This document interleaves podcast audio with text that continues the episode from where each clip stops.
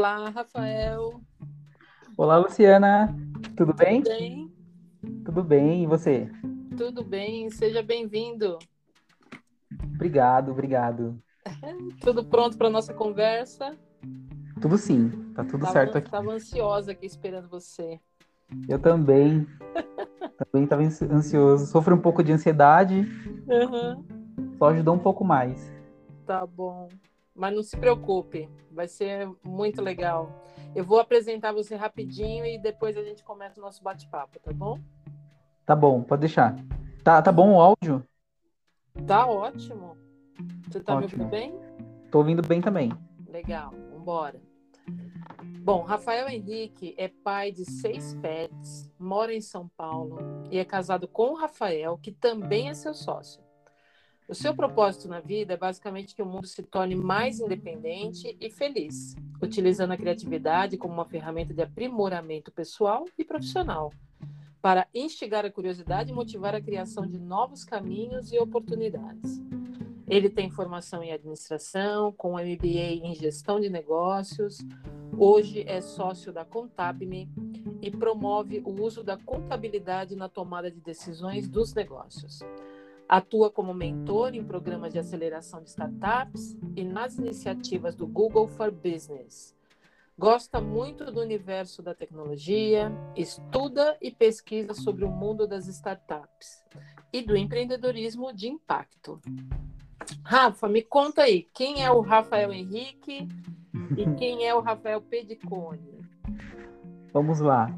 Primeiro, eu só queria agradecer o convite, essa abertura. Essa conversa eu sempre quis ter com você. A gente Legal. nunca se organizou e, de repente, veio esse convite maravilhoso. Ai, que bom. É. A gente tem muita sinergia e eu gosto muito disso. Muito bom, Rafa. Primeiro, eu vou falar um pouco. Antes de falar um pouco de mim, eu gosto de falar de onde eu vim. Então, Legal. é, Jundiaí, eu tive uma realidade um pouco humilde, Uhum. é, fui carente de recursos, mas eu, eu digo que foi cheia de vivências, assim, para mim.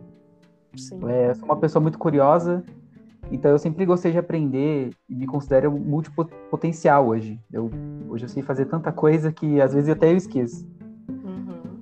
E eu me interesso muito por coisas aleatórias, assim, é, arte, moda, música, design, números, tecnologias, marketing.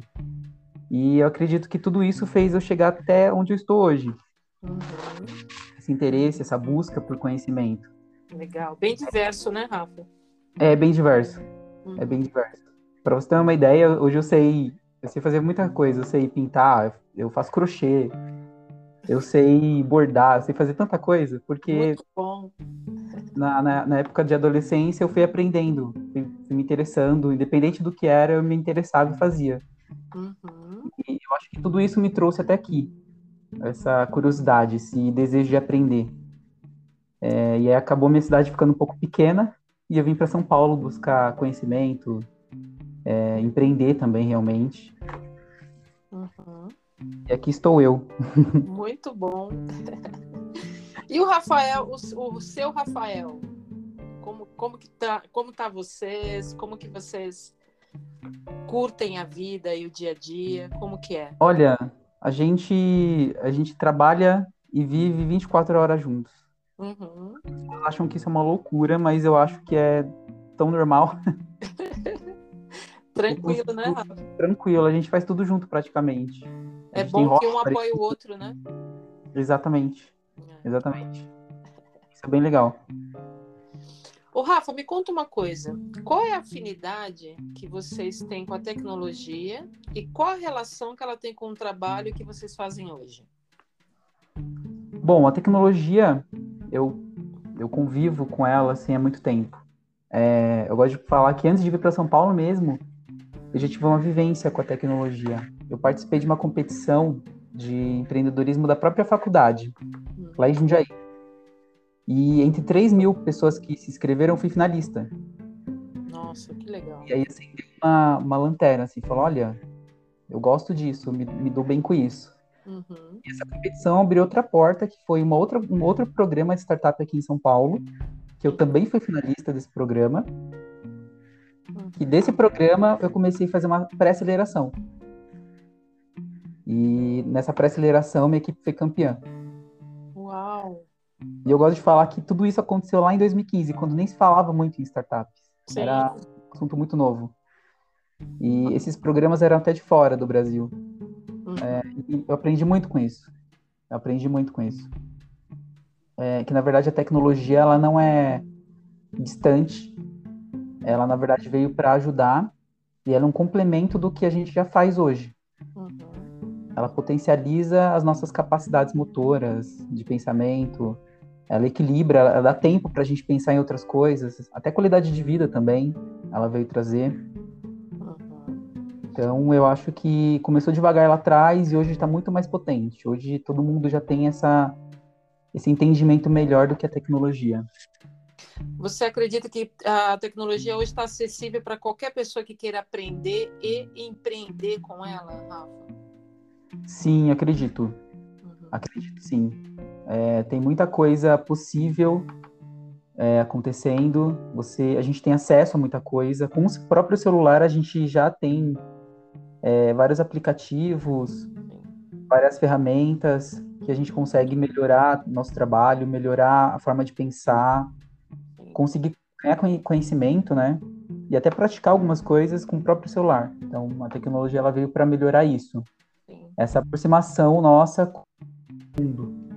Perfeito. Você trouxe uma coisa bem interessante, Rafa. Eu, por exemplo, me aproximei da, da, das questões tecnológicas por meio de ferramentas open, open source. E aí eu fui aprendendo, fui explorando, fui perguntando para um amigo aqui, um amigo ali.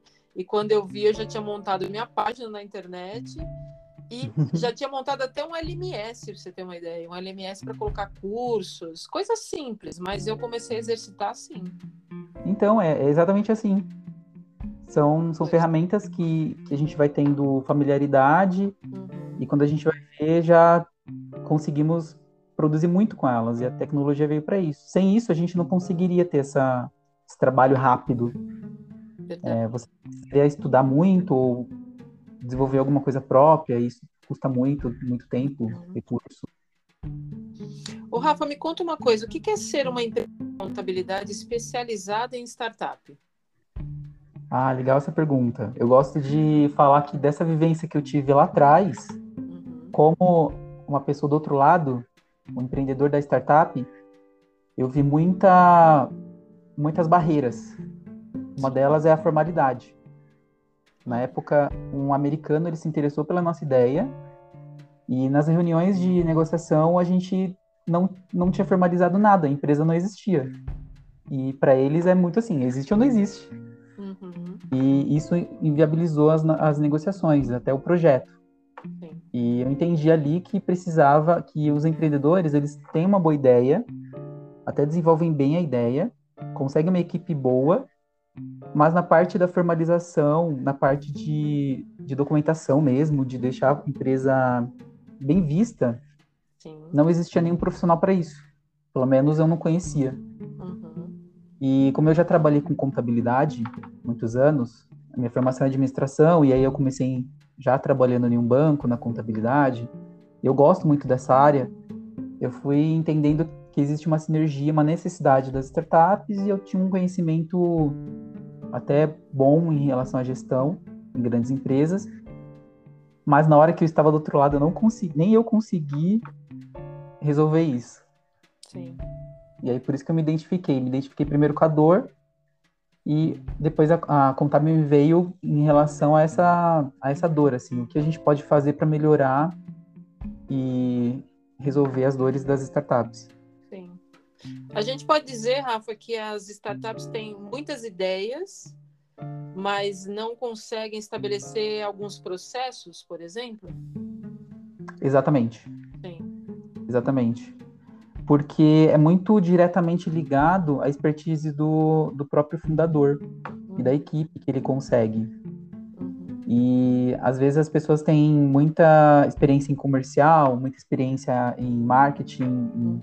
em áreas correlatas, Sim. mas falta sempre alguma, em alguma coisa, principalmente gestão financeira. Eu acho que é um dos maiores gargalos das startups é na gestão financeira, porque acaba deixando para depois. Sim principalmente nessa, nesse ritmo dinâmica das startups, você precisa pivotar, testar um MVP, é, testar tecnologia e sempre focado muito na, na front, né, do que o cliente está vendo e deixando sempre o financeiro e a contabilidade para depois. E eu acredito que esse é um, um erro, Sim. porque na hora que o investidor ele vai sentar com você para conversar, ele vai, primeira coisa ele vai pedir seus números. E se você não domina aquilo, ele vai já, já trazer uma já vai trazer uma insegurança na conversa. Então é justamente exatamente é justamente isso que acontece hoje em dia. Uhum. Uhum. Eu gosto de, de, Desculpa, Rafa. Pode falar. Não, eu gosto, eu gosto de dar um exemplo que é do Shark Tank Brasil. Ah, sim. Eu conheci a Cris Arcangeli. Hum? É, apresentei um pitch para ela uma vez aqui em São Paulo, num, num, num evento que aconteceu. Nossa, ela me, me selecionou. Foi? foi? Foi incrível. Foi. Para você ter uma ideia, eu, eu tinha o dinheiro só da passagem de ida, eu acho. Puxa vida, olha só. É, eu tava passando por um perrengue, assim, tipo, empreender é isso. A gente. As pessoas acabam deixando muito floreado essa questão, mas não é tão fácil assim. Uhum. Nessa época eu estava buscando muito conhecimento, a gente não tinha muitos clientes e estava praticamente sobrevivendo. Sim. E tinha esse evento, eu, quis, eu me inscrevi, fui. Chegou lá, ela selecionou as pessoas da plateia, selecionados, né? Eu e mais um, uhum. é, e apresentei meu negócio para ela. E foi muito legal. Ela, ela já passou um feedback, já falou que realmente precisava, ela validou essas informações que a gente já tinha em relação às startups e ela até comentou que no Shark Tank é, ela seleciona várias empresas, então eles apresentam o negócio, falam o potencial de mercado, mas ali eles têm um contrato de que se a pessoa não tiver tiver mudado alguma informação ou trouxe alguma informação diferente do que realmente acontece, que está lá na, na contabilidade da empresa, por exemplo, Sim. eles não assinam o contrato, ele, ele perde esse contrato. E ela falou que o que mais acontece é de startups que chega na hora da diligência, né, que é o estudo do, do, dos números da empresa, Sim. não não é realmente aquilo que eles apresentaram. Então, é uma deficiência que realmente acontece. Poxa, e nessa daí vocês acharam um puta do nicho, né, Rafa? Para poder apoiar Exatamente. essas startups, hein? Exatamente. Uhum. É nessa hora que a gente ajuda. Então a gente ajuda desde a formalização, Sim. que é até, até a questão de ensinar mesmo sobre gestão. A gente tem esse, esse trabalho aqui, uhum. até uma, uma, negociação, uma diligência. É, depois que, que a startup realmente consegue um investidor, a gente também ajuda é, na transferência. Geralmente as startups elas são compradas ou o empreendedor é, transfere a empresa, tem sempre essa, essa dinâmica. A gente ajuda em todos os passos. E realmente eles precisam de ajuda nessa parte burocrática. Eu me lembro, Rafa, não sei nem se eu já te contei, que eu participei de duas edições da Startup Weekend, da Google Incrível. Entrepreneur. É, nós participamos de duas edições, o ano retrasado, e uma das edições a gente ficou entre os três melhores, o nosso case. E aí nessa experiência o que eu percebi que as startups elas são elas nascem do caos, né? Uhum. E no uhum. caos não tem processo e também não tem é, não tem um guide assim, né? Tipo você tem que fazer isso, o business plan é dessa forma, você tem que Sim. se apresentar para os investidores dessa maneira. Então quando eu tive essas experiências e você me contando um pouco agora das necessidades e dores, realmente faz sentido, porque toda startup nasce do caos, daquela, uhum. daquela ideia que o cara quer pôr, na, pôr no, no chão agora, né? Vamos começar agora. E depois a gente vê como é que se organiza, né? Mais ou menos isso, né? Exatamente. Uhum. E aí, às vezes, esquecem dessa organização depois. Verdade. E vão buscar um investidor e quando ele olha, uhum. ele já já fica inseguro, porque ele vai muito mais em relação ao, a organização, a gente acaba colocando mais segurança nisso, né, na organização, no, nos processos. No fundo, é isso que vai contar para ele depois, se realmente a, startup vai conseguir escalar. Sim. Com o recurso que ele vai aportar. E organização faz parte disso. Se não tiver organização, a financeira, por exemplo, ele não, não vai ter segurança em colocar o dinheiro dele e não saber quais são os, gar os gargalos, quais são os custos, despesas. Sim. Então é isso que inviabiliza. Você até me, me lembrou de, uma, de um case, na, na, verdade não chamo nem de case, né, Rafa? Foi uma situação que aconteceu é, há um tempo atrás, de uma empresa que foi que a menina ganhou milhões lá no Vale do Silício, recebeu vários aportes de investidores mas depois descobriram, inclusive, que a empresa não tinha aqueles números. Era até um aparelho que identificava doenças por meio de testes rápidos. Não sei se você acompanhou esse caso. Não, não conheço. É, é bem interessante, depois eu te mando. Mas esse caso, o que, que me deixou curiosa? Se a, se a, startup tem que mostrar números reais, números fidedignos para os investidores poderem ter segurança na hora de, de colocar dinheiro, Uhum. É, ainda tem momentos em que o mercado ainda não consegue avaliar de uma maneira correta, né? Uma maneira forte esse, essas empresas novas, né? Sim, exatamente. Vocês fazem alguma orientação para o investidor? Vocês também atuam do outro lado? Não, não atuamos, não atuamos do outro lado, porque geralmente os investidores, principalmente agora, agora nessa nesses últimos anos, eles já têm uma equipe interna justamente para não cair nesses erros. Porque o que acontece? Antigamente, nesse boom das startups, o, quem, quem era investidor de outras áreas e quis é, investir em startup, sem conhecer o mercado, uhum. acabou fazendo isso. É, eu conheci casos que, que aconteceram isso. Investidores de áreas tradicionais que quiseram, é, sem entender, antes de entender, né? Uhum. Só pela. Se apaixonou pela ideia, é, investiu e perdeu dinheiro, porque não, não entendeu que precisa primeiro ter segurança sobre as informações, sobre os números, sobre Sim. os processos. É, a startup não, ela acaba, antigamente é muito isso, mostrar o potencial de mercado. Se você é um investidor que não tem familiaridade, você vai olhar aquele potencial Uhum. vai brilhar, brilha os olhos. Então ele fala, olha, meu potencial de 1% de um bilhão uhum. de mercado potencial. Uau. E aí o investidor sem experiência nesse mercado, ele fala, não, então eu vou ganhar muito dinheiro? Sim. E não é bem assim. Tem, não é bem assim. Não, tem, tem um caminho muito longo para chegar até lá. E, e, nunca é 1% de um mercado uhum. de bilhões. É, é, pedaço por pedaço. É região por região, é nível de, de conhecimento do consumidor, tem muitas coisas que precisam ser validadas antes. Uhum. E é, eu vou até deixar registrado aqui na nossa conversa, Rafa, esse caso, para a gente poder olhar melhor depois.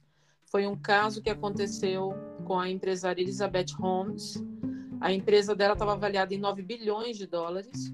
Nossa! E ela recebeu uma dúzia de acusações de fraude e conspiração. Então, ela fraudava os testes com o equipamento que ela estava vendendo.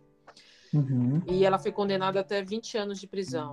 Né? Então, é, é, é legal colocar esse case, porque olha a importância de, uma, de um intermediário como vocês para deixar a empresa com a documentação correta, com as, né, ela vai ter outras, outros trâmites para poder apresentar na hora de, de conseguir um investidor, mas a parte financeira também é muito importante estar saudável, né, para conseguir o investimento.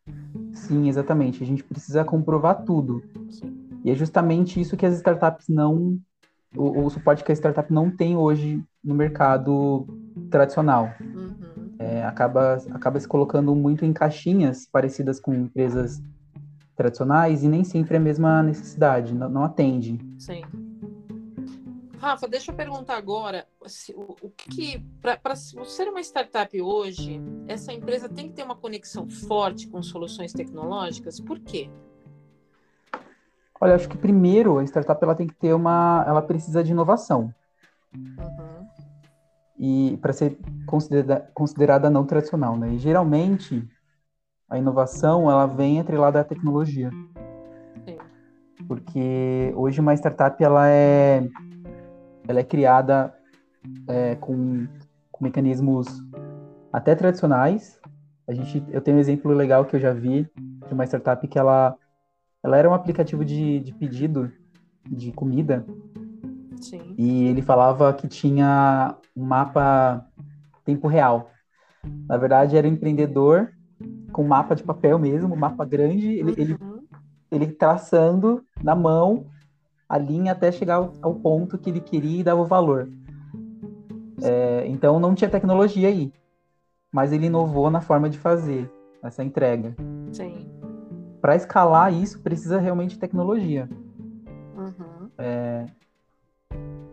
Hoje tem uma cultura de que startup, ela qualquer coisa que está iniciando é uma startup. Hoje a gente tem, eu vejo muito isso, principalmente aqui chega muita, muito empreendedor que fala, ah, eu tenho uma ideia, eu vou abrir um negócio, é uma startup, e a gente senta e fala, não, mas cadê a inovação? Você está inovando onde? É um processo, na entrega, é disruptivo, não existe, realmente não existe. A gente sempre tem essa, esse questionamento, não questionando a ideia, mas fazendo a pessoa validar ela mesma a, a própria ideia dela, se realmente nunca aconteceu, se ela, se ela pesquisou isso, se ela encontrou é, fora do Brasil, em outro lugar. Então, precisa pelo menos fazer diferente, Sim. com tecnologia para escalar e, e tornar perene né, no negócio. E eu acredito também que a chave do sucesso é crescer em receita. Então, a tecnologia também ajuda nisso. E não em custos, Sim. que é de uma forma enxuta. Muito bom. Ô, Rafa, qual é o perfil dos clientes que, que vocês têm aí na, na contabilidade?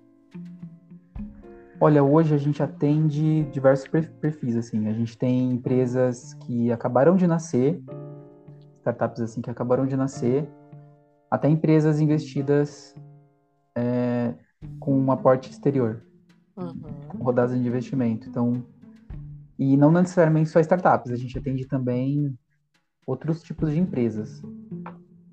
É, porque algumas, algum, algum, alguns mercados também necessitam dessa, desse trabalho de parceria, assim, de olhar para os números. A gente entendeu que não só startup depende, precisa disso. Tem empresas que e, e empreendedores que gostam dessa, desse trabalho próximo também que a gente faz. Quer dizer, vocês Mas é atendem bem- as startups, mas também empresas tradicionais. Isso, exatamente. Legal. E como que vocês identificaram esse nicho? Foi só pelo fato da- de vocês perceberem que elas não têm né, essa conformidade, essa, essa orientação para a organização financeira da startup? Ou vocês perceberam que o mercado não estava dando esse suporte também para elas, Rafa? É, lá, lá atrás, quando a Contábil nasceu, é, a gente não tinha nenhum perfil de cliente, a gente não sabia o que era isso. Uhum. É, a gente abriu o escritório querendo ajudar os, os pequenos empreendedores. Abrimos a porta do escritório e achou que ia, ia chover de cliente. Uhum. E não foi bem assim. É, e até os primeiros clientes a gente não entregava, eles não gostavam do que a gente entregava. Tipo, eles não, eles falavam, mas isso eu não preciso. A gente queria sempre entregar mais, um relatório, olha, um relatório de gestão, um comparativo de resultado. Eles não, para eles é só um papel, eles não queriam realmente nada daquilo. Uhum. E aí acabou, come, começou a desmotivar o Rafa e eu. A gente pensou até em largar tudo, é, em deixar o escritório, fazer outra coisa. Porque esse, a gente não tinha esse, esse match com, com o cliente. Até que a gente conheceu contabilidade consultiva, que é um método de trabalho é, voltado muito mais para o empreendedor do que para o fisco, que é o que a contabilidade tradicional faz hoje, e com uso de tecnologias. Então hoje o escritório é totalmente digital, a gente não tem papel nenhum assim em, em, com, em troca com o cliente.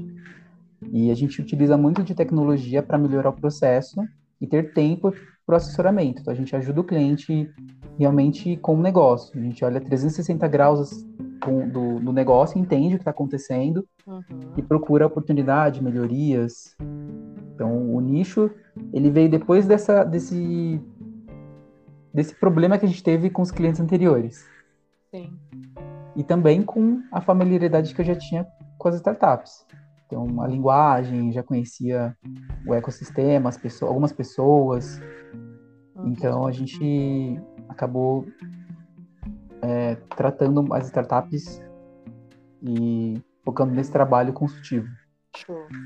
Ô, Rafa, vocês se autodenominam contabilidade de startups ou contabilidade para empreendedorismo de impacto? Como que vocês se autodenominam?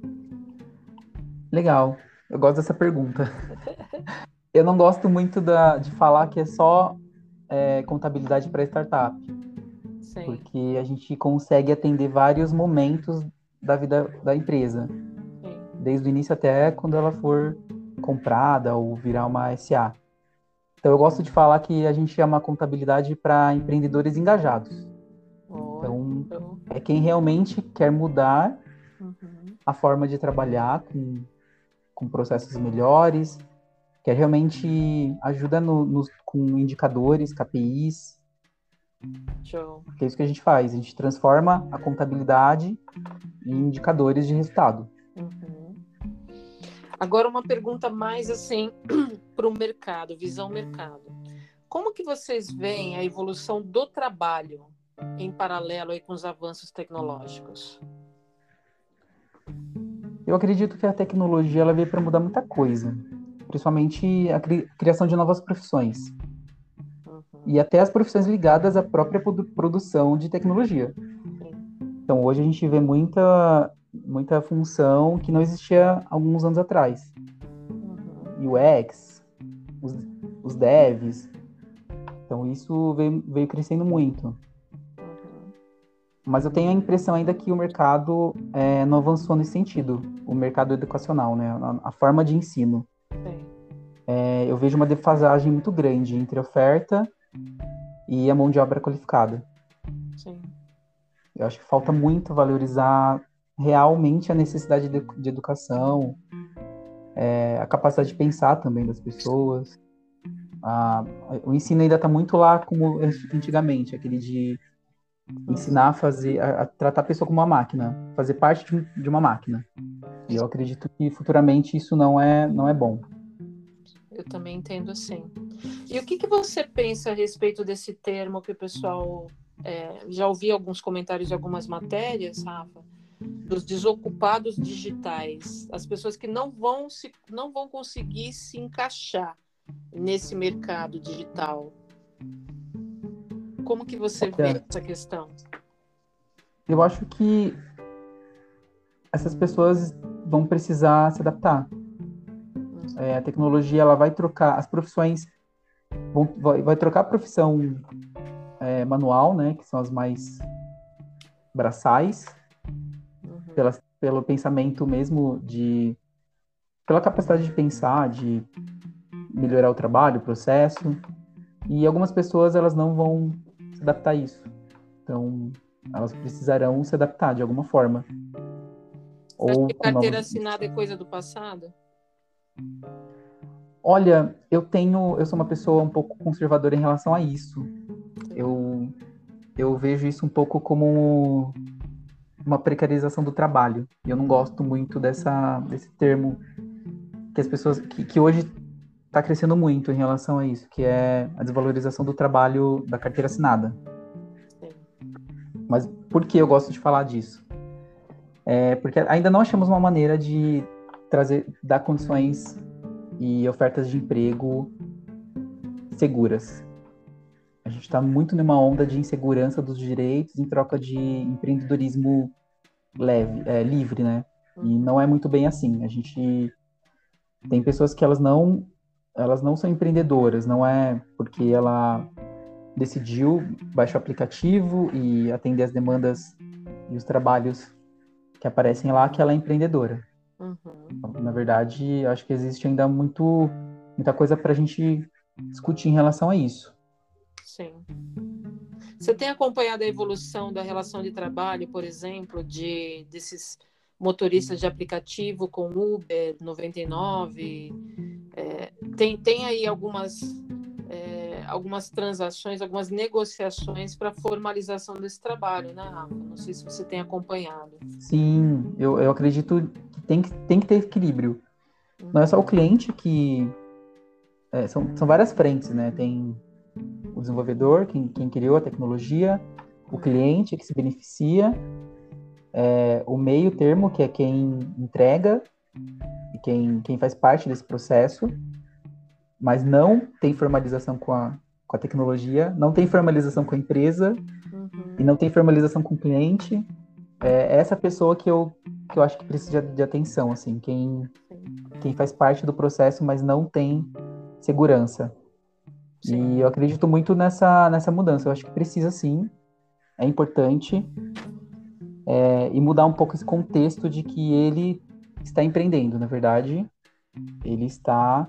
Ele foi livre em escolher isso, mas ele não tem relação de trabalho com, a, com o aplicativo, por exemplo, com, com esses que você falou, Uber, 99. Sim.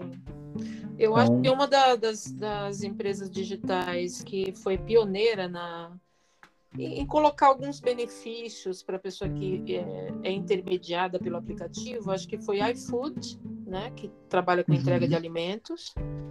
Ela, ela tá, se eu não me engano, ela colocou até alguns benefícios para os entregadores.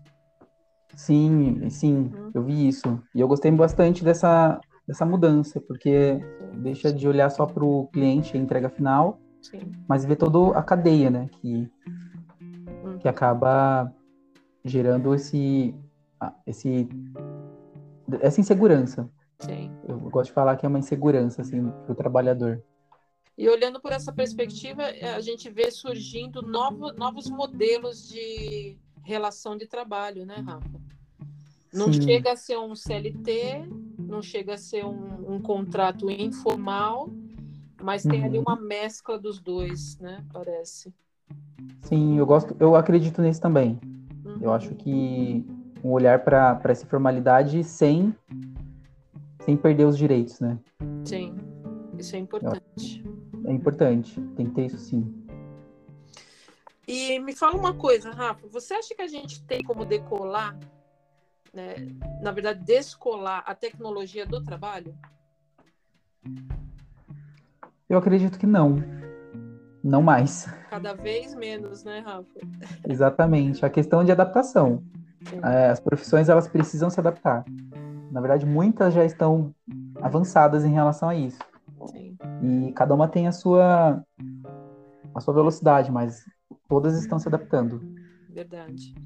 A gente percebe que pelo menos a pessoa tem precisa ter alguma familiaridade com o aplicativo, né? Como se cadastrar de uma maneira eficiente e acompanhar os resultados, né, Rafa? Sim, a gente vive num mundo hoje que pede que você pense. Então, uhum. você faz parte, dependente se nessa cadeia, né? A gente precisa entender que a gente faz parte. Não é apenas produzir. O papel da tecnologia é tornar mais consciente. Sim. E manter nossa capacidade de pensar. O Rafael, hoje como que vocês escolhem e desenvolvem as pessoas da equipe? Qual que é o diferencial de vocês? Boa pergunta. Eu respondo primeiro falando que eu já errei muito. Faz parte. Eu, né? já, eu já errei muito como gestor. Nossa. Uhum. Eu já errei em processo seletivo. Já errei na gestão das pessoas. Já errei em tudo isso. Sim. Mas eu gosto de falar que eu vim de experiências é, de trabalhos assim que eu trago todas para cá, boas ou ruins. Então, o que fazer e o que não fazer. E mesmo assim eu erro às vezes. Uhum. É, e uma coisa que mudou muito minha cabeça foi conhecer o Google de dentro, assim. Eu, eu faço parte do Business Group do, grupo, do Google, o GBG, que é uma iniciativa de levar conhecimento, é, inovação, gestão. E eu tive eu entrei no Google algumas vezes, assim, dentro lá de onde eles trabalham para fazer reuniões, e é surreal o ambiente de trabalho deles. Show. É assim, você olhar e ver as pessoas realmente felizes, é, você vê participação, você vê é, todo mundo interagindo. Uhum. É, os chefes, assim, eles sentam nas mesas próximas, não tem aquela departamentalização que a gente vê em empresa tradicional. E eu quero, eu quis sempre trazer isso para cá. Então, isso mudou muito a minha cabeça em relação ao às pessoas, né? Como desenvolver as pessoas. É, outra coisa que ajuda também é o seu trabalho. Você entende o nosso perfil e você consegue fazer esse esse match entre o que a gente precisa com as pessoas no, no mercado. Então, são duas. É, é legal que vocês tomarem iniciativas de dentro para fora e de fora para dentro, né, Rafa? Por exemplo, é, fazem a pesquisa, fizeram benchmark, acharam um modelo que se identificou com vocês, mas uhum. também deram oportunidade para especialistas virem e apoiarem o desenvolvimento da equipe, né? Isso é muito bom. Exatamente. É, quando eu falo que eu errei em processo seletivo, é porque eu achava que eu tinha capacidade de fazer o processo completo, mas não, a gente, eu entendo da parte técnica. Sim. E a gente precisa de suporte de especialistas que entendam de, de, de pessoas, entendam de uhum. perfil, de é, conhecimento em relação a isso. Sim. Então a gente, a gente juntou esses três pilares, assim, a parte técnica, é, o know-how externo e ajuda especializada. Muito bom. E aí tá com uma equipe top agora. Nossa, a gente todo dia a gente comenta sobre isso, sabia aqui? Que legal. Hoje começou um novo funcionário do último processo seletivo. Que legal. E a gente já viu sinergia. É muito legal. Uhum. Muito bom. E como que esse diferencial de gestão é, Rafa, você acha que ajuda a desenvolver as pessoas em suas carreiras? Olha, eu acho que tem que ter muito comprometimento entre as duas partes. Uhum. É, as pessoas de terem clareza do que elas querem e a nossa de querer desenvolver realmente as pessoas para melhorar, até profissionalmente, pessoalmente, em várias questões. É, hoje a gente utiliza uma ferramenta que é também do Google, eu aprendi no Google. É, depois eu dei treinamento dessa ferramenta para o Google, que é o OKR. OKR. Uhum. É. Fala um é pouquinho um planejamento... dela para nós, Rafa. Ah, eu gosto de falar dela, eu amo essa ferramenta. a gente utiliza aqui como um GPS mesmo na gestão. Uhum. É, ela, ela ajuda muito no planejamento estratégico, mas ela é bem flexível que a gente consegue ir moldando de acordo com o que vai acontecendo. Então a gente cria os objetivos para o negócio, né, para o contexto geral do negócio, os objetivos do departamento, então de cada departamento, e depois o objetivo pessoal dos, dos funcionários. Então, onde você quer chegar, o que você quer fazer. E é legal que ela, ela fala, ó, você precisa, a gente determina em, com, em conjunto, né? Então as pessoas determinam os objetivos delas e elas e a gente fala, então você acha que precisa fazer o quê? É, quais são as, os caminhos para chegar até nesse objetivo?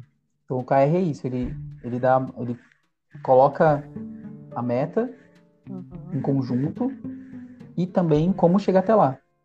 E a gente vai medindo isso de, de três em três meses. Muito bom. E aí vem aquilo que você falou também que é importante, né? A proximidade né, dos executivos, da, dos gestores próximo da equipe e o feedback ali é, na hora, né, Rafa? Sim, exatamente. Não só feedback tem... com relação ao trabalho que ela está executando na hora, mas também com perspectivas de futuro, né? O que, que você quer fazer depois, né? Exatamente. O KR veio é, é, aqui é para isso. A gente usa é, na hora de dar um feedback, uma reunião, a gente olha o KR e fala, ó, seu objetivo era esse, você uhum. realmente está chegando lá? Você realmente fez, está cumprindo essa essa chave aqui, esse resultado chave que a gente uhum. determinou? E aí a gente fala, então o que a gente precisa fazer? Não é o OKR é legal porque ele não é ele não, não é para julgar, não é para apontar os erros. A gente fala, então o que a gente pode fazer para chegar até lá? Sim. Juntos, né? O que a gente vai fazer juntos é um curso que você precisa? Então a gente vai atrás desse curso. É conhecimento técnico, é pessoal, alguma habilidade que você, alguma deficiência no trabalho que você precise melhorar, a gente uhum. é esse olhar que a gente tem que ter. E é isso que melhora a gestão. Sim. Ele é um facilitador que norteia os objetivos, né, Rafa? Exatamente. Exatamente. Né? Eu gosto de falar que é o GPS na gestão. GPS, legal, gostei. Ô, Rafa, quais são as áreas mais promissoras para as startups? O que, que você entende aí do que você tem visto ou acompanhado? Olha, acredito muito, é, principalmente agora com a pandemia, é, em biotecnologia. Uhum. A biotecnologia, pra gente, assim, é, é um. Eu gosto de falar porque a gente participa de, um, de uma aceleradora lá de Minas, que é a, é Bio. Nossa, me fugiu o nome agora. Do, o programa Bio Startup Lab. Tá. Foi o primeiro programa que a gente participou de mentoria. Biominas Brasil, nome da aceleradora, Uhum. lembrei. E desde 2018 a gente participa com eles das, dos processos de aceleração. E é incrível as ideias que saem dali. É incrível. Tipo, eu já conheci muita coisa fantástica e acredito que o futuro da humanidade é a biotecnologia. Uhum. E agora, nessa pandemia, é o que realmente provou que a gente precisa de cientistas é, qualificados e, e valorizar esses cientistas, né? Sim. Valorizar esse trabalho. Tem alguma, algum experimento, alguma, algum serviço ou produto que você acompanhou que você pode compartilhar com a gente? Posso, nossa, eu conheci vários surreais. É. Eu conheci uma nanotecnologia Uhum. que ela é em cápsula, né? A pessoa ingere a cápsula Sim. e ela ia direto atuar no câncer de mama, sem Uau, efeito colateral. caramba. E a, a pesquisadora, ela tinha idade, assim, ela, Uhum. ela, ela tem idade, 30, 30 anos. E é incrível é, conhecer esse trabalho de perto, a gente viu muitas coisas de perto. Tinha um outro também que eu gosto de falar, que uma, uma moça, uma cientista, ela desenvolveu um equipamento Uhum. que você coloca na, na cabeça, assim, num ponto específico, e ele fazia movimento, você com pensamento, alguns pensamentos, você movia um carrinho de controle remoto. Caramba. Então olha o que ela descobriu, o que ela estava desenvolvendo. Sim. É muito legal. E é legal que eles são bem humildes também em relação a isso. Nossa. É A gente falava, nossa, meu Deus, o que é Incrível. isso? É incrível. Sim, Eles falam, não, isso, incrível. isso é isso. Ele- Eles explicando assim é bem, bem legal. Não, é muito interessante que normalmente quando você vê esses movimentos inovadores, você vê pessoas de várias idades, várias crenças ali se unindo para chegar no, no, num meio, né? Chegar Exatamente. numa ideia e desenvolver uma ideia assim que pode impactar o mundo todo, né, Rafa? Exatamente. Tem outro setor também que eu acho bem promissor, que é educação. Sim. Eu vejo muito, muitas movimentações Uhum. boas em relação à educação, principalmente é, agora depois da pandemia que teve esse colapso de, de dinâmica, né? As pessoas estão em casa, então elas precisam aprender em casa, é, a preparação dos professores, como a tecnologia pode ajudar nisso Uhum. e dar mais segurança para o professor também. E realmente é, a distância aqui, porque antigamente a gente ia para a sala de aula e a dinâmica, a interação era o grande, para mim era o grande ensinamento que eu tinha, Uhum. era o exemplo. Então, como a tecnologia pode aproximar o professor do aluno, acho que tem muita coisa para acontecer ainda em relação à tecnologia. Tem. Acho que a área da educação, inclusive, é uma das que mais precisam, né, Rafa? Sim, Dos avanços. Sim. né?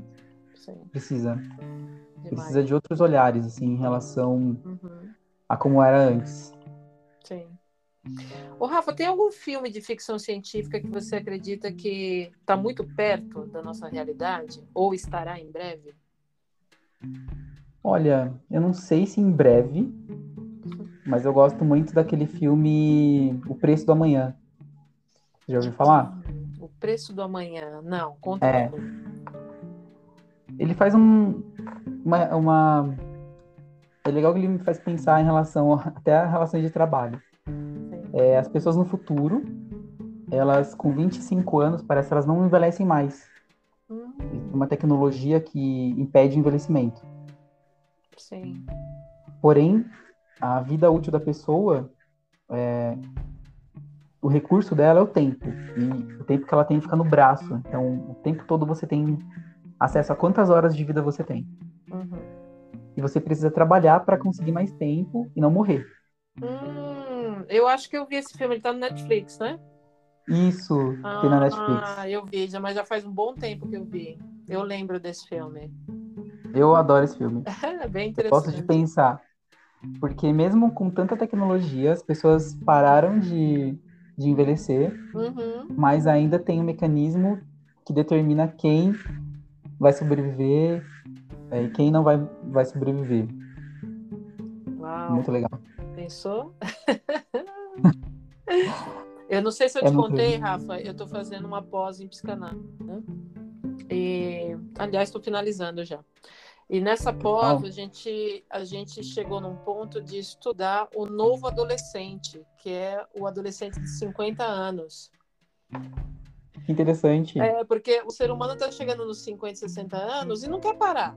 Ele quer continuar trabalhando, ele quer continuar viajando, passeando. E realmente a gente está com, na maioria dos casos, a gente tem bastante disposição e saúde para isso, né? Olha, observado exemplo é minha mãe. É. Ela tem 50 e poucos anos e tem muito mais disposição que eu, às vezes. Então, gente, eu acho que a gente Ela já entrou nessa vibe de não envelhecer, viu? Olha, eu acho isso ótimo. O futuro é esse. Aham. Que legal.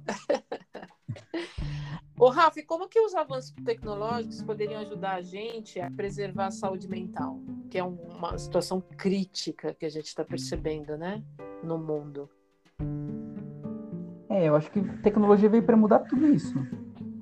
Uhum. Eu acho que logo mesmo a gente vai achar esse equilíbrio entre produção e, e lazer, Sim. que hoje é o que falta um pouco.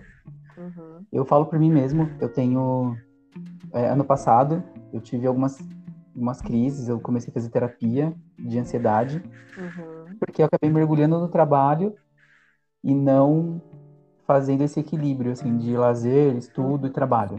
Sim. Então, eu acho que a tecnologia precisa também precisa vir para melhorar isso, Sim. que é encontrar o melhor dos mundos.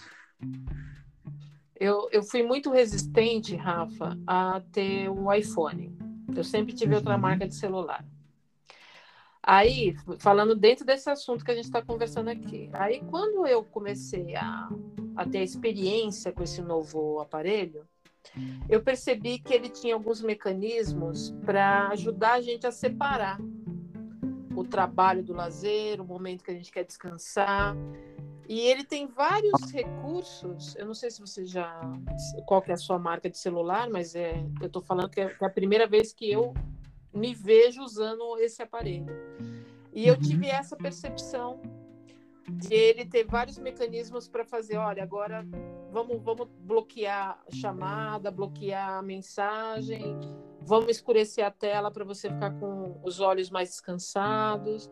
Então eu percebi que em algum momento algumas alguns devices, né, alguns aparelhos já estão aderindo a alguns recursos para a gente poder dar uma baixada na bola, né, desconectar um Sim, pouco. da legal, isso é legal. É. Eu tive iPhone, ele tinha isso mesmo, é muito legal. Porque Uhum, você programa, né, sim. tempo. Então, minha crise acho que surgiu porque eu não tinha mais o iPhone. De repente Mas é tem interessante. voltar. Hoje eu tenho um aplicativo Uhum, que é por onde eu faço é, as sessões de terapia, né? Então, eu não preciso mais ir num, num consultório, uhum. é, numa sala do psiquiatra, psicólogo. É, pelo aplicativo eu faço tudo. Então, ele tem várias dicas de meditação, tem alguns, algumas gravações de conversas sobre, com especialistas falando sobre relações de trabalho. Sim. É muita coisa legal. Tem, tem Então- muitos aplicativos que ajudam, né, a gente fazer essa, Sim, esse break aí, vamos dizer, né? Pra Sim futuramente eu quero colocar aqui, aqui dentro essa. Uhum, disponibilizar isso também para as pessoas. muito A gente está pensando nisso futuramente. muito bom. Ô, Rafa, você acha que a gente está indo rápido demais com os avanços tecnológicos? Será que a gente pode estar esquecendo alguma coisa essencial? Olha, eu acho que sim.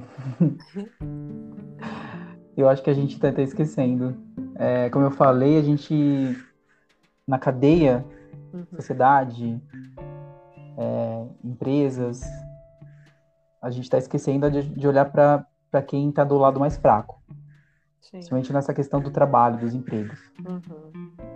É, tem as, tá, tá acontecendo esse movimento de melhorar, Uhum. mas ainda existe, até do próprio governo, um- uma liberação muito, é, posso- muito ampla em relação a isso, sem dados quantitativos, Uhum. sem uma, uma, uma comprovação de que isso realmente para o futuro vai ser bom.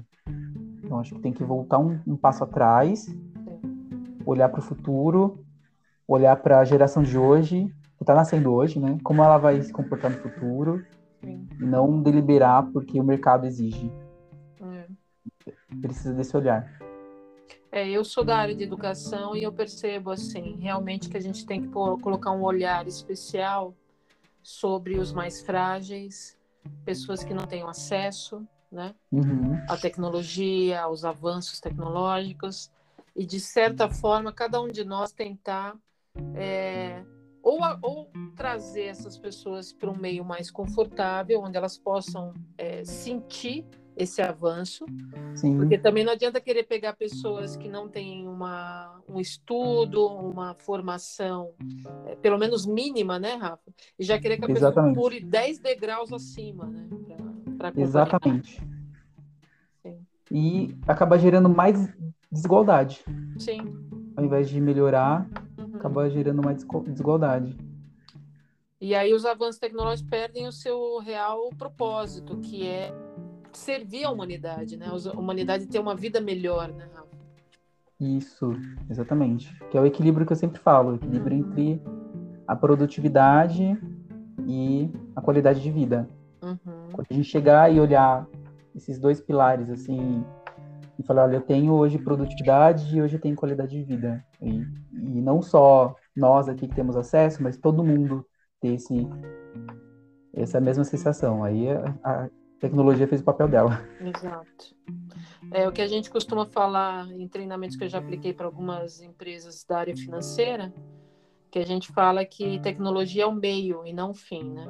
Isso, E, e ela tem que servir o propósito, que é facilitar a vida humana. Se ela não estiver fazendo isso, então está sendo criada sem propósito, né? sim, está sendo criada para um propósito comercial, Exato. somente comercial. Somente comercial, exato. Por isso que eu falo de empreendedorismo de impacto. Uhum. o impacto, na verdade, não é no negócio, é na sociedade. Sim. A gente precisa pensar, é, não só a sociedade também, meio ambiente, Uhum. todo o contexto. Sim. Tem que pensar no entorno e como isso vai favorecer as pessoas, né? Isso, ou não prejudicar. Que- Ou não é, prejudicar, né? Exato. porque o olhar é, hoje é só para eu vou fazer isso, é, não vou ter problema nisso, Uhum. ou a lei me permite até aqui, Uhum. sem pensar, estudar, ir lá fundo, entender qual que vai acontecer na comunidade, na, na região, qual que é o impacto Sim. na natureza, tem tudo isso. Ô, Ralf, qual é a startup mais incrível ou as incríveis que você já viu nascer e amadurecer? A gente falou de Uber, falou de 99, iFood, Airbnb, tem várias. Qual delas você, tipo, admira, assim, fala, poxa vida, Nossa, eu admiro várias, eu gosto das que eu uso. Eu vou falar algumas que eu uso que eu admiro muito. tem. Aqui em São Paulo nasceu a Turbi, não sei se você já ouviu falar. Turbi. É, é de carro compartilhado. Hum, ah, já tem aqui em São Paulo? Já é um aplicativo, faz dois anos que eu uso já. Não, sabe por quê? Eu pesqui- Quando eu pesquisei, já faz um bom tempo, eu pesquisei, mas era lá para os Estados Unidos. Que o pessoal Ah, usa não. bastante lá, né? E já tem aqui em Sim. São Paulo. Já tem aqui em São Paulo. Então hoje. É, eu não tenho carro, não preciso. Porque no estacionamento da minha rua tem Turbi. Eu aciono o aplicativo, Sim. libero, faço tudo sozinho com o aplicativo, libero o carro, pego a chave dentro do carro e faço a minha viagem. Nossa, que legal. E você já usa há dois anos, Rafa? Há dois anos. Ah, eu vou usar para ver como é que é. Adoro. É muito legal. Então, Uhum. a gente quando Aliás, ficou sem você carro. falou que não tem carro, né, Rafa? Não, A gente está vendo cada vez menos pessoas é, aderindo, né, a ter posse de um carro. Elas querem ter o acesso, mas a, a posse não, né? Isso, e a Turbi veio para justamente por esse movimento Uhum. é, dessa geração. É, eu nunca quis tirar carta. Na verdade, eu nunca gostei disso. Sim, E interessante. ele veio resolver, resolver minha dor. Eu tenho. Tem, tem a Uber, tem tudo, e a Turbi é, é fantástica. A gente consegue, Custo-benefício você acha que é o melhor? é o melhor. Porque hoje em dia tem PVA, tem seguro, Sim. é, os carros são caríssimos, um carro básico tá caríssimo. Uhum. A gasolina, então, tá Sim. muita, co- muita coisa assim envolvendo. Uhum. Eu acredito que não faz mais sentido. Tem mais Precisa alguma além um do carro. Tube? Tem, tem Alice, não sei se você. É recente. Sim, é plano de saúde? É. Mas o, que, que eu acho interessante? Uhum. Ela. O formato, a maneira que ela faz é diferente. Hum, Então, você não vai no hospital, ela, ela é um local é, diferente que você que você parece que está passeando, assim, é bem olha só. e é bem tecnológica porque ela usa hoje em dia, por exemplo, você vai no médico, você pega um diagnóstico, faz um exame Uhum. e isso fica com você. Depois você vai em outro médico, outra outro problema, você faz outro exame. E isso fica perdido, isso não tem uma ligação. A Alice, ela resolve isso, você consegue ter um prontuário único de tudo que você faz. Uau. Então é o médico olhando para todas as todos tudo que você já teve, cirurgias, Uhum. É. quantas vezes você foi no médico, as dores, e ele, ele olha, ele não olha um momento, ele não olha aquela consulta, que hoje a gente faz isso, ó, o que, que você está tendo agora? Tem. Ela olha o É. histórico. Olha o histórico, olha tudo que você já fez, seus exames, Uhum. olha um, é um olhar diferente, eu gosto disso. Acho que esse é o futuro da medicina. Que bacana. Muito bom. Eu costumo usar, é, eu não aderi a um plano é, de saúde convencional, mas eu costumo usar o doutor consulta, que eu acho que também que é uma, uma boa alternativa, né? Mas eu vou É. pesquisar esse Alice também para ver como é que funciona. É, Alice ele veio com uma proposta diferente em relação a, a isso. Então a, a pessoa é acompanhada em, em várias áreas. Tem até nu- nutricionista, Olha só. então você consegue ter um acompanhamento nutri- da nutricionista interligado com o seu médico. Uhum. Tá tudo ali, tudo armazenado com eles. Show de E o bola. doutor consulta, ele vai resolver aquela questão de das pessoas que não têm o convênio. É. Resolve precisam de aquelas uma demanda questões de imediato, né? Isso, eu já eu uso também. Eu faço o meu. Eu tenho convênio, mas às vezes meu, meu convênio demora para agendar. Sim. Doutor consulta, eu vou na hora, faço. Sim. Meu exame sai rapidinho de, de- do óculos, né? Uhum. Então ele veio resolver várias questões. Ele, ele deixou, popularizou o acesso, né? Verdade. A exames. E são todos equipamentos de ponta. Isso que eu acho legal também, doutor consulta. De ponta, exatamente. Eu fiz É, eu já todos os exames da minha vista, eu fiz no doutor consulta, inclusive os mais complexos. sim, eu gostei sim. bastante. Eu fiz um, um material recentemente é, sobre precificação para empresas e startups de biotecnologia. Uhum. E eu usei o Dr. Consulta como exemplo, Olha, como ele entrou no mercado. E é muito legal, eu estudei bastante, é muito legal que eles fizeram de- essa questão de ter os melhores equipamentos com preços acessíveis. eu especificamente também, Rafa, falando agora de aplicativos assim ou de inovações, eu gosto demais dos aplicativos voltados para viagens. Por exemplo, os meus preferidos, decolar.com e o Booking. O Airbnb também gosto muito. Acho que facilitou demais o acesso a viagens, não só no Brasil, como no exterior, né? Sim, exatamente. A gente precisava antes ficar cinco dias olhando, pesquisando, ligando em agência, Sim. indo pessoalmente nas agências. Sim. Agora a gente tem um, tem um... A tecnologia ela traz isso, o poder de tomar decisão. Sim. Então a gente tem o poder hoje na mão. A tecnologia ela, ela dá esse poder, Uhum. que é de você escolher como você quer ir, onde você se hospedar, qual é o melhor lugar. É incrível. Maravilhoso, assim, é, o poder que a gente conseguiu colocar na palma da mão, né, Rafa? Isso. O poder de escolha e o poder até de cancelar empresas, né? Porque dependendo do que a empresa fizer ou não cumprir com o prometido ou fazer algum tipo de ação que prejudique pessoas, a gente pode tirar uma empresa do mercado com a mesma facilidade, facilidade com que ela entrou, né? Exatamente. É. E eu gosto disso também. eu também. Eu acho que o futuro é esse. A gente não pode. Antes a gente tinha muito. Era muito mercê, mercê da, da comunicação da empresa. Era muito uma via de mão única, né?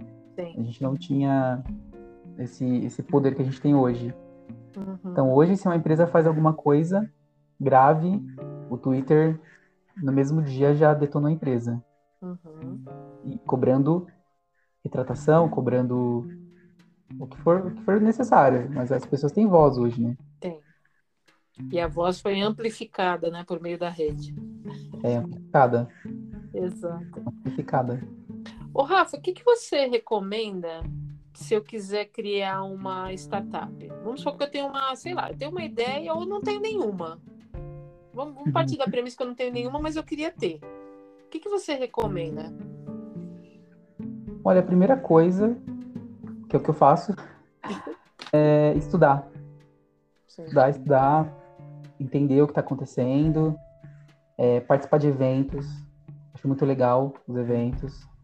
Eu participei de muito evento é, para entender quais são as tecnologias que estão saindo, o que está acontecendo.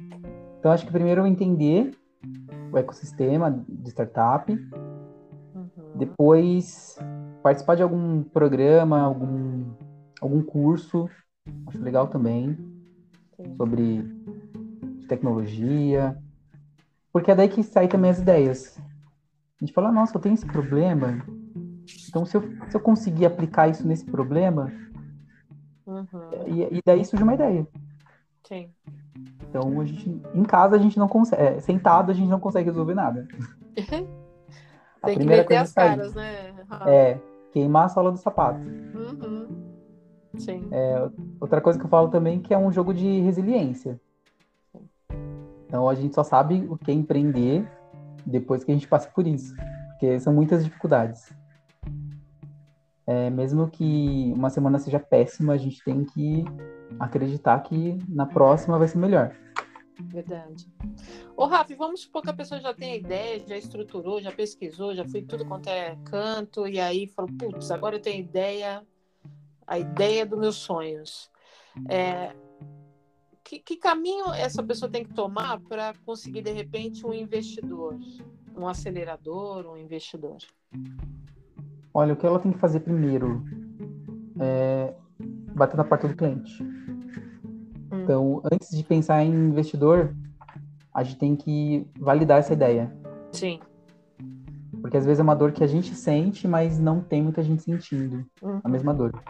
Uhum. Então a gente tem que validar, encontrar pessoas que falem, nossa, realmente essa dor, isso vai resolver minha dor. Vai encurtar meu tempo, Sim. vai me trazer mais tempo, ou diminuir o recurso, tem que ter algum benefício e as pessoas precisam validar isso. Sim. E isso é quase um MVP. Depois você coloca isso em. executa né, um, um pouco, da maneira que você tiver, sem, pode ser sem tecnologia mesmo. Uhum. Você executa e valida se realmente teve essa virada de, de chave, se realmente as pessoas aderiram a isso. Sim. Depois você vai atrás do investidor provar com, com, esses, com esses dados, com essas informações, que, que tem clientes sim disponíveis, querendo a tecnologia, tem um problema, tem a dor, e você é, necess... você é, é a solução. Muito Acho bem. que não tem outro caminho. Sim. Acho que validar a ideia é um dos fundamentos, né, Rafa?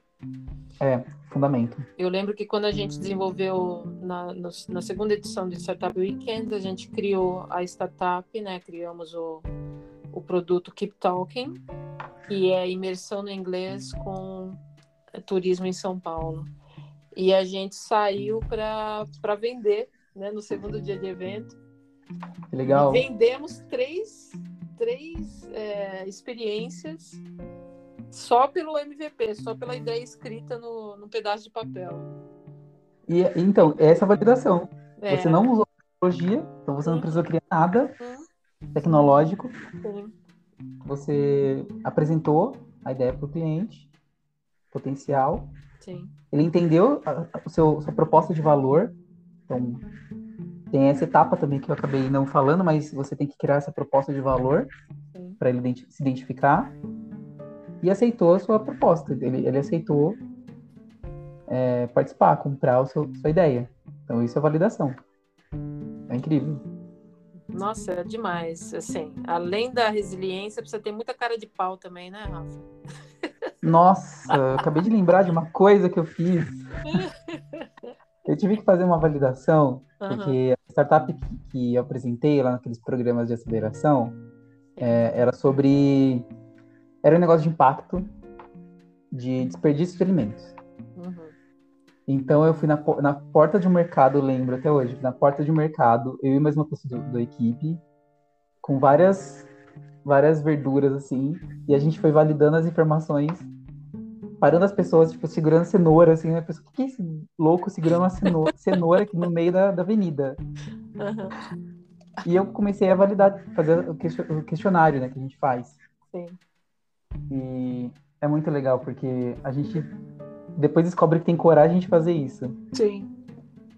E é muito legal. As pessoas, algumas pessoas acham engraçado, outras estranhas, mas a gente acha o cliente que realmente sente a dor. E Exato. quando a gente acha, esse- acha esse cliente, nossa, é, é muito bom. É, quando você, você desenvolve a, a ousadia de ir lá, botar a cara para bater, fazer a pesquisa, falar da sua ideia e acreditar, mesmo que tá rindo da sua cara, mas você tá Uhum. lá acreditando na sua ideia, olha, acho que é meio caminho andado, viu? É, porque é, o muito brilho no olho, né? Sim, é o brilho no olho, porque você é o primeiro, o primeiro a ter que comprar aquela ideia e mostrar no seu rosto que você acredita naquilo que você está falando. Né? Exatamente. Podem Exatamente. dizer o que quiserem e não tem como. Você está ali firme e forte defendendo a sua ideia. Exatamente. E é muito legal essa experiência. Nossa, eu queria que É. todo mundo tivesse essa experiência. Muito bom. Passar por esse processo de desenvolver, é, validar. Uhum. Eu quero até aproveitar essa nossa ideia. conversa chegando no fim, Rafa, até Uhum. para dizer para as pessoas que têm ideias incríveis ou que só você acha essa ideia incrível, meu, dá uma, coloca um formato nela, vai para o mercado, faz a pesquisa, é, se quiser até, sei lá, convida a gente para bater um papo, se for o caso. Ótimo, a gente ótimo. ajuda ótima a manter ideia. essa ideia, né, Rafa? Sim, a Sem gente nenhum valida, a gente fala, olha, compromisso. É, ótimo, eu gosto de fazer isso. As, as pessoas chegam e falam, "Ah, mas eu já vi isso em algum lugar. uhum. Será que é uma versão diferente? A gente vamos pesquisar juntos? Sim, sim. É muito legal. Precisa disso. É. Se você não É, não sabe ter o que medo, fazer, né? tem ideia, não sabe o que fazer, pelo menos você já tem duas pessoas aqui que estão afim de ajudar a fomentar a sua ideia, né, Rafa? Nossa, eu amo isso. Eu amo conhecer ideias novas. Sim, eu também. Eu só não gosto de pessoas que falam, olha, eu tenho uma ideia, mas eu só vou contar depois que você quiser investir. Oh, gente. Eu participei de um programa de aceleração que a Uhum. pessoa teve coragem de ir lá na frente Sim, falar, me- é, porque é aberto, então você tem que falar da sua ideia. As pessoas vão validar ou não. sim, Tem sim. que acreditar que, você, que a sua ideia é boa. Uhum. E o menino falou, olha, não vou falar da minha ideia porque não posso, é sigiloso. Gente, e aí? Ah, Pararam tudo, parou o programa todo, falou, ó, se é só, se é sigilosa, aí falou assim, ó, primeiro, a sua ideia, o valor que ela tem é, é zero, quase nulo. Se você não fala pra ninguém, se você não aplica, se você não, não faz um MVP, Uhum. se você realmente não valida, a ideia não vale nada. Sim, É só uma ideia. só uma ideia. Aliás, não nem uma abre ideia pra- é, porque você nem sabe o que, que é. Exatamente. Não quer falar pra ninguém, é o que então? Sim. Eu acho Mas que, é isso, que a, a pessoa isso. tem que estar pronta para se expor, né, de uma maneira positiva, lógico, né, não Isso. de uma maneira negativa, mas tem que estar disposto a se expor, falar sobre a ideia, tem que é, entender que a vergonha faz parte, ter cara de pau faz, Faz. parte, e ir para cima. Se tem uma ideia que mexe no coração, deixa o coração mais quentinho e fala: Meu, acho que vai dar samba essa ideia. Tem que ir para cima. Não pode Nossa, guardar. Perfeito. Tem que ir pra perfeito. cima. Né? Porque alguém pode depois surgir com uma ideia parecida, Então, ou idêntica, né? idêntica.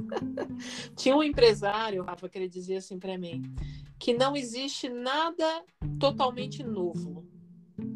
Existe um novo com alguma modificação do que já aconteceu. Então, assim, não tem.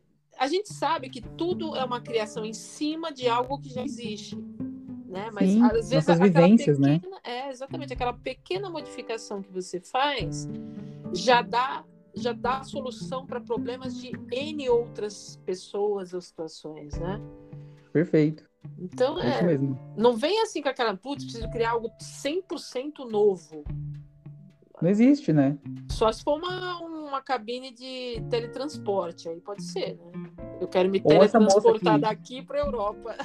Exatamente. Ou essa moça que, que, que desenvolveu é, um equipamento que com pensamento você mexe, mas se não for isso, você precisa ser um, um- Ela era mestrada, ela já era PhD, Uhum. então, em, em neurociência, é, ou você vai precisar estudar muito para desenvolver uma coisa única, Sim. ou incrementar o que já existe e encurtar o tempo, encurtar recurso, encurtar alguma coisa, a vida útil disso. Uhum. Não precisa não precisa ser nada novo, assim.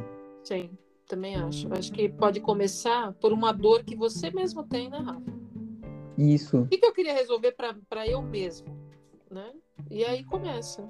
Aí você vai para você, sua explorar. comunidade, sua região, Isso, seus parentes, alguma coisa. exato.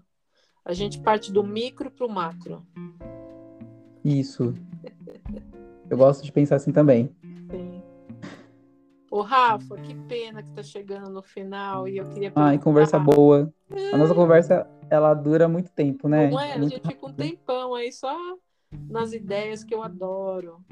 também. Qual a mensagem que você deixa aqui para nós nesse finalzinho de podcast? Olha, eu gosto de repassar uma mensagem que eu ouvi quando eu tinha 16 anos. Uhum. Na época eu era aprendiz no Senac. Não sei se existe isso ainda hoje, eu acho que sim. É, eu era menor aprendiz e na primeira aula a coordenadora ela entrou na sala e ela falou: "Quero só deixar uma mensagem. É, faça uma diferença." Uhum. E é, é curta, simples e me- mexeu comigo completamente. Olha que legal. E eu complemento que faça diferença onde quer que você esteja. Sim, Com o que você tiver, na realidade que você tem, faça diferença. sim. É isso que eu fiz na minha vida e eu busco sempre fazer diferença. Ai, Rafa, Essa você, é a mensagem que eu quero passar. você é incrível, uma pessoa que eu admiro demais, você e o Rafa, os dois Rafa, Ai, que bom. Nossa, Mora no meu recíproco. Eu te coração. admiro muito também. moram no meu coração. E espero que a gente possa conversar aí outras vezes sobre mais assuntos como esse. E eu desejo tudo de bom para vocês, vocês merecem. Ai, que bom. De novo, obrigado pelo convite. Eu amei participar. É fantástico falar com você e ter a oportunidade de conhecer você mais, as pessoas ouvirem sua voz, seu conhecimento. A gente precisa ampliar esse, essa voz. Eu vou pensar de algum jeito de fazer isso. Quem sabe eu não faço um podcast com as pessoas aí que você tem como cliente. Acho que a gente tem que trazer mais esse pessoal para falar um pouco das Sim. ideias. Pessoas E- fantásticas. Sim, inspirar essas pessoas, é, inspirar as outras pessoas a trazer as suas ideias também, né? Para tona, Ótimo. É incrível. né? Vamos pensar nisso. Vamos pensar. um beijo, Rafa. Até mais. Beijo, Lu. Até mais. Abraço. Outro, tchau. Tchau.